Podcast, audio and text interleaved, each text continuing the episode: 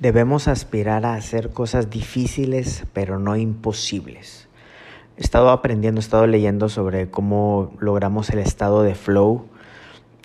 Y básicamente son esos momentos en que estamos haciendo algo que es un reto, una actividad que representa un reto para nosotros, pero que es posible que lo logremos hacer.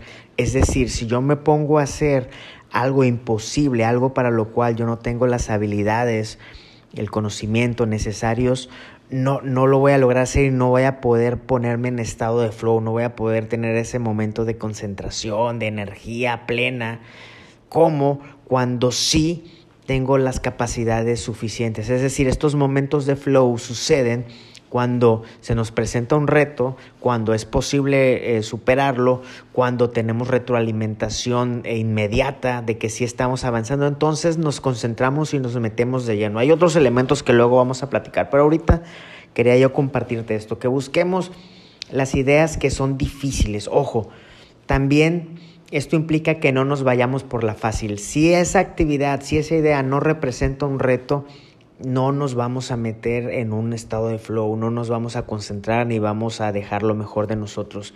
Debe haber un elemento de reto, algo que no esté fácil, ¿ok? Entonces hagamos cosas que sean difíciles.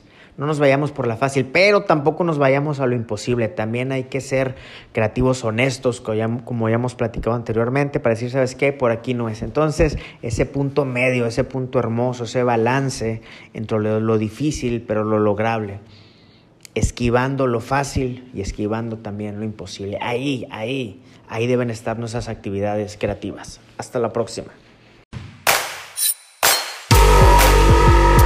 Si te hizo sentido todo esto que escuchaste aquí, te invito a seguir cotorreando en Instagram, en Telegram, en Facebook, en todos lados estoy como Summer con Z. Mucho gusto, intruso creativo.